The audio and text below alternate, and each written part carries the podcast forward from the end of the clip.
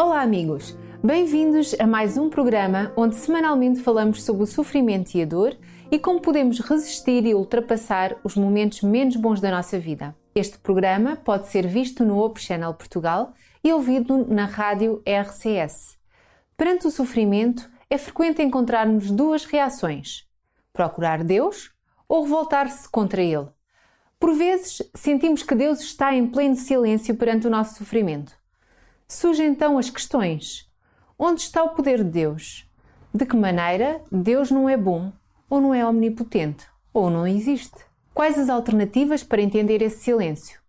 É sobre estas e outras questões, em torno do possível silêncio de Deus, que eu quero conversar com a minha convidada, a jornalista Dulce Neto. Olá, Dulce, mais uma vez, obrigada por estares connosco para falarmos sobre o silêncio de Deus. Gostaria de iniciar com a experiência e com o caso da Maria. Maria era uma jovem que, na sua juventude, contraiu o cancro da garganta. Era um lar cristão, vivia num lar cristão, na igreja, uh, os pais resolveram pedir que toda a congregação orassem pelo caso de Maria. Mesmo assim, com todas as orações de intercessão, uh, Maria acaba por falecer pouco tempo depois. Todas as pessoas têm uma tendência natural de se revoltar face a esta aparente inibição divina em face da dor que sempre perturbou o crente. Como é que conseguimos explicar? Bom, este dilema é, é, é, como tu dizias, não é? Perturbou desde, desde sempre o crente. Prende-se um pouco com aquilo que falávamos no outro dia, que é a nível intelectual nós entendemos assim: Deus não pode intervir ou não quer, não é? Se ele não, se ele quisesse faria alguma coisa, mesmo não tendo sido ele a causar, e não deixaria que os inocentes sofressem. Por isso, se ele pode e não o faz, então é um Deus cruel. Se ele não pode, então é um Deus fraco ou então é um Deus que não existe, não é? Por isso, um Deus cruel, impotente ou imaginário parece que são as únicas alternativas que nós ficamos para entender este silêncio. Associada a estas perguntas, surge a questão da fé. Eh, como tu dizias, todos oraram, todos eh, exercitaram a sua fé, não é? E é saber se a fé ajuda a enfrentar o sofrimento ou se pelo contrário ainda o torna mais complexo o problema, o, o problema da dor, não é? Devemos lembrar-nos que a fé é um vínculo um, de relação entre nós e o sobrenatural, entre nós e a realidade divina, e portanto é marcada pelas nossas próprias limitações, as nossas maneiras diferentes de entender a realidade também uh, determinam a maneira como nós entendemos o, o sofrimento. A religião, por isso, a religião ajuda alguns a alcançarem os níveis mais admiráveis uh, de heroísmo diante da dor, enquanto noutros pode potencializar, uh, potencializar outras atitudes, atitudes mesmo anormais. A fé ajuda-nos a, a perceber que não é aquilo eh, que nos acontece que tem mais importância, mas a nossa maneira de reagir, não é? Os nossos problemas forçam-nos com frequência a rever a nossa escala de valores, levam-nos a retificar comportamentos, a evitarmos estragos. Muitas vezes só depois de cairmos é que nós conseguimos olhar para cima tomar consciência das nossas fragilidades, dos nossos erros e irmos à procura de, da ajuda de que temos necessidade. É? Isso é muito, é muito interessante vermos que precisamos cair para podermos pedir ajuda.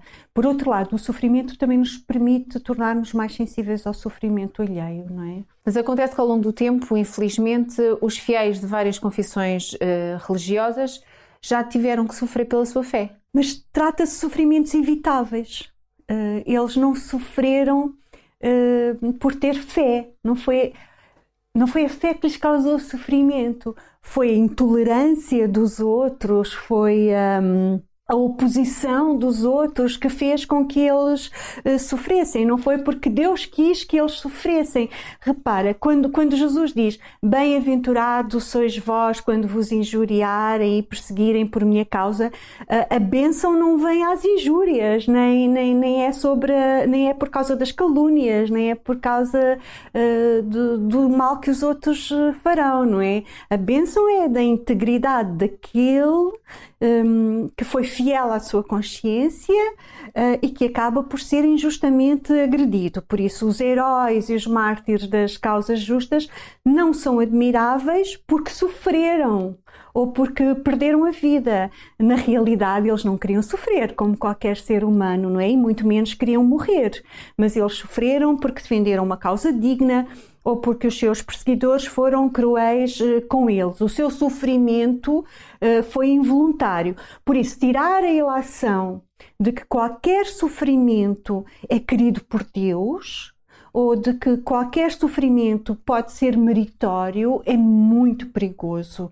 O sofrimento em si mesmo é sempre mau, ainda que possa, em alguns casos, ser vivido como um privilégio ou como uma bênção, mas em si é sempre mau.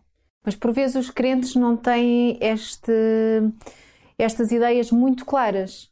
É verdade, é verdade. Uh, Roberto Badenas cita o Anselmo de Canterbury que diz que, o, que explica o sofrimento de Jesus na cruz como um sacrifício exigido uh, pela, pela justiça divina, como se a justiça, a ira de Deus só se pudesse satisfazer com o derramamento de sangue de Jesus, neste caso. Isto é terrível, porque isto é, é uma injustiça que acaba por ofender um, a, a, o próprio entendimento das coisas e até aqueles que sofrem, não é? Uh, pensar que, que, Deus pode querer o sofrimento só pode trazer uma revolta e um sentimento de, de ressentimento e de amargura contra Deus. Uh, a doutrina de que o sofrimento inocente é a única maneira de acalmar a ira divina deixou sequelas terríveis. O ateísmo ocidental deve-se muito, dizem alguns autores, a essa teoria. Uh, o inconsciente coletivo ficou profundamente marcado por esta ideia uh, errada acerca do castigo de Deus. E se nós. Repararmos, a ideia de um Deus justiceiro eh, impregnou toda, todo o cristianismo medieval e, e, isso faz com que a reforma protestante, em parte, tenha lugar por, um, por uma reação de oposição contra, contra essa ideia de que o homem tem de ganhar de alguma maneira sofrendo. Né? Deus agrada-se do sofrimento, sofrendo a sua salvação e de que o sofrimento em si mesmo é, é meritório. Os reformadores perceberam que havia uma necessidade de esclarecer que, segundo a Bíblia, a dor não tem qualquer valor não tem mérito algum. Sofrer por sofrer não capitaliza nada para a nossa salvação. Um, abandonados à nossa própria sorte, nós estamos desesperadamente perdidos e para nos salvarmos dependemos da graça divina. Um, assim como somos impotentes para fazer alguma coisa em favor da nossa salvação, isso também implica que a nossa dor é inútil, a nossa dor não nos salva. E Deus também sofre? Basta olharmos para a cruz, não é? Basta olharmos para a cruz. Uh, o que a revelação bíblica nos diz é que Deus sofre. A Bíblia não nos descreve Deus como um ser insensível ou como um ser impassivo, pelo contrário, a Bíblia descreve-nos Deus como um ser compassivo, uh, como um ser que sofre conosco. Uh, o verbo latino compatior significa mesmo isso, sofrer com. Eu gosto muito de um versículo que está em Hebreus, no capítulo 4, capítulo 4 e versículo 15, que diz: Porque não temos um sumo sacerdote que não possa compadecer-se das nossas fraquezas, porém um que, como nós, em tudo foi tentado, mas sem pecado. Uma ideia de que temos um Deus que nos compreende. Goethe, esse célebre hum, autor alemão, escreveu uma vez que se eu fosse Deus, o sofrimento deste mundo ia partir-me o coração. E Badenas refere que é precisamente isso que acontece uh, com, com Deus. Uh, segundo Paulo, não há nada que nos possa separar do amor de Deus tão sensível que participa do, do sofrer, que, que participa da dor dos seres que ele criou, porque ele sofre por nossa culpa. A dor de Deus é consequência do seu respeito pela nossa liberdade e do seu amor para conosco, ferido pelo mal que ameaça destruir-nos. Por isso, um Deus a quem o sofrimento humano fosse indiferente seria, seria um monstro, não, não seria um, um Deus, não seria um Deus. A Bíblia não nos dá muitas explicações sobre o silêncio divino perante a dor humana. Tinhas eh, perguntado isso. Mas apresenta uma abordagem muito pragmática uh, do sofrimento dos inocentes, confirmando que Deus está sempre ao seu lado o seu silêncio ou a sua aparente ausência é o testemunho extremo do seu respeito uh, perante a nossa eh, liberdade, perante o exercício total da liberdade e da responsabilidade do homem.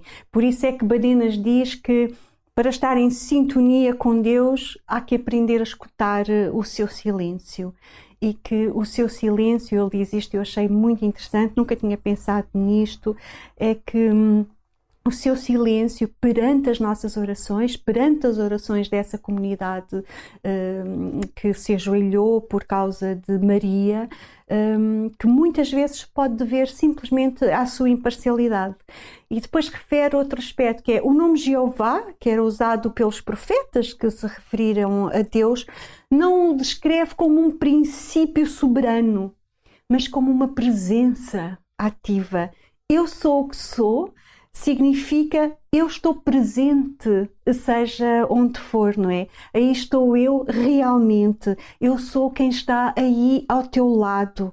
E quando nós sofremos, podemos sentir a sua proximidade no meio das nossas vivências penosas, ajudando-nos a ultrapassar esse sentimento de abandono. Hum, aliás, a, a força persuasiva de Jesus está mesmo nesse, no valor da sua presença testemunhal. Quando Ele cura os doentes ou quando Ele ressuscita a morte, Ele está-nos a dar um, exemplos concretos da oposição de Deus a qualquer forma de mal.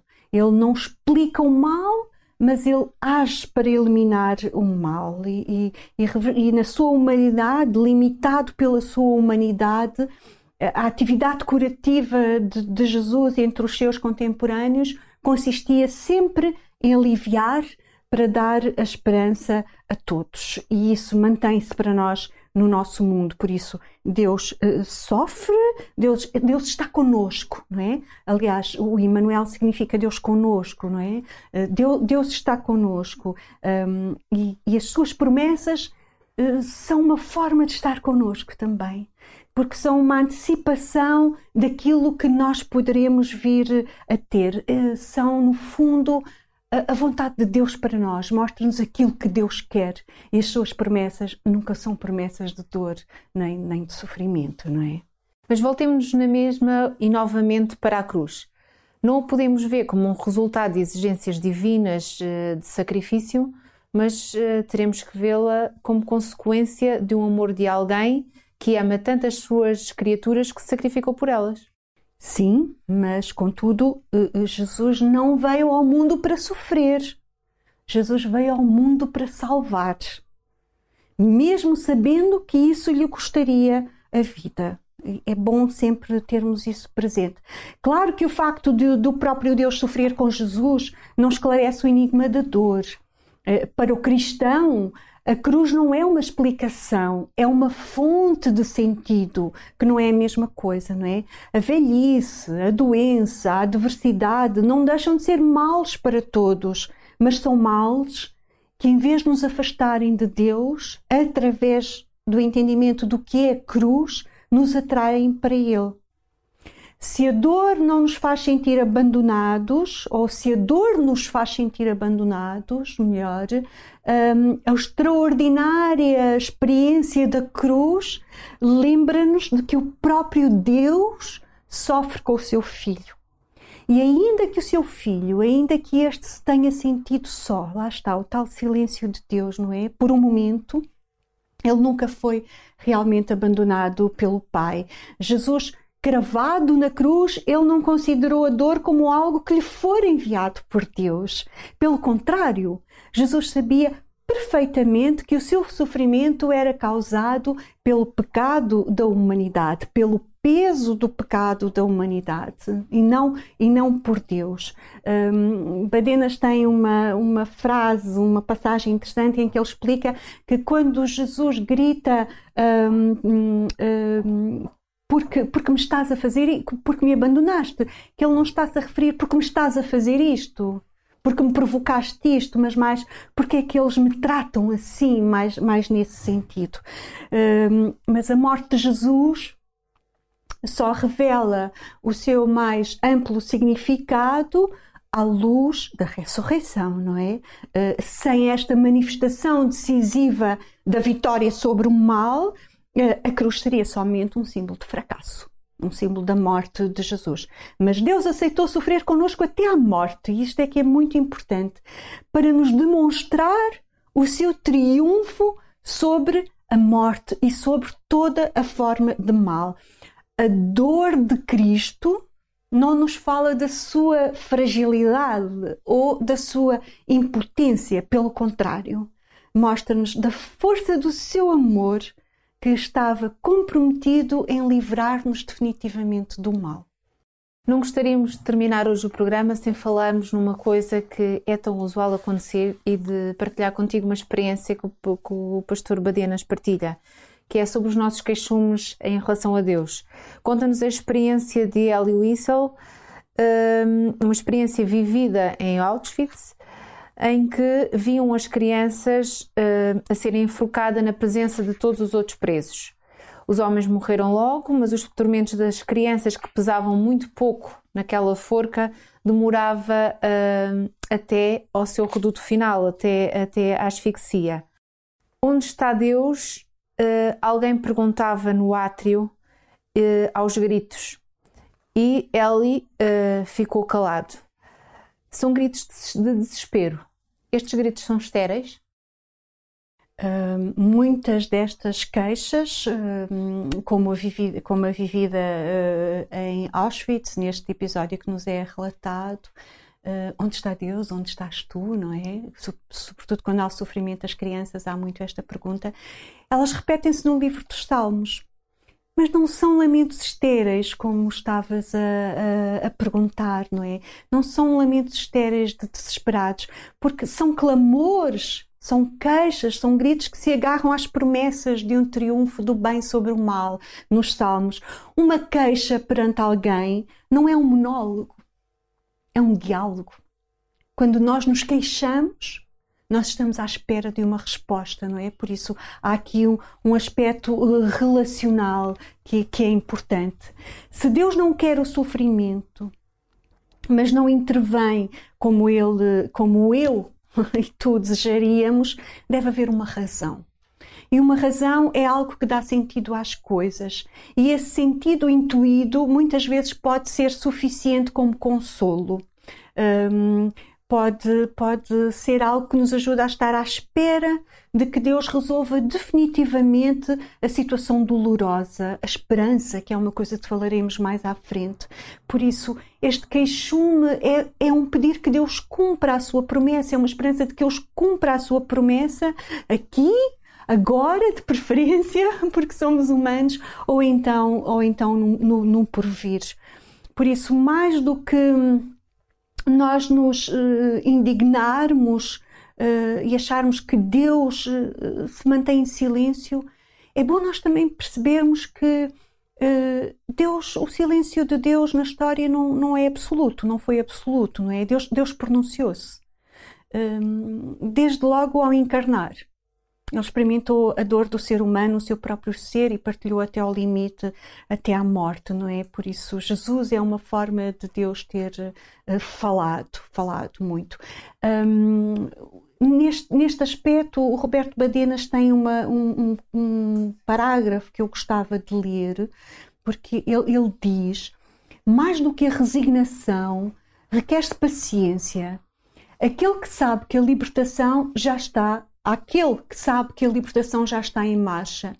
A fé, falávamos da fé no início, não nos dá poder para mudar as coisas de maneira a que sejam como queremos, mas dá-nos a coragem para encará-las como são, à espera do dia em que por fim serão como Deus quer. Eu achei muito interessante, não é? A fé dá-nos o poder para encarar as coisas como elas são, não como nós queremos, para que um dia elas sejam como Deus quer. Com esta promessa que está em Mateus 19, 26, é que a Deus nada é impossível, com Ele tudo é possível. Obrigada, Dulce. É sempre difícil terminar uh, as nossas conversas de tão agradáveis e esclarecedoras que são. Uh, hoje tivemos o privilégio de entender que Deus está presente em todo o sofrimento humano pode contar sempre com a sua silenciosa companhia. Espero sinceramente que qualquer sofrimento nos aproxime cada vez mais de Deus, pois Ele está mais próximo de nós, até mesmo nesses momentos tão necessários. Por isso, não baixe os braços. Deus está consigo. A presença de Jesus na sua vida permite que veja a luz que está para lá da dor. Por os nossos sofrimentos de agora não têm comparação com a glória que depois haveremos de ter. Da nossa parte, queremos muito que seja feliz e para isso, a nossa proposta é que possa adquirir este extraordinário livro de Roberto Badenas, Enfrentar a Dor. Para a semana, iremos conversar sobre a fé e a cura. Outro tema bastante interessante nesta série de conversas aqui no Hope Channel Portugal e também na rádio RCS. Conto consigo, não falte. Até para a semana, se Deus quiser. Enfrentar a Dor é um livro sobre como compreender, aceitar e enfrentar o sofrimento na procura da felicidade, da paz e esperança. Peça já o seu livro gratuitamente ligando para o 219 10 63 10 ou então vá à Rádio RCS e preencha o formulário. Enfrentar a Dor, um livro que é uma voz de auxílio. Peça já o seu livro em radiorcs.pt.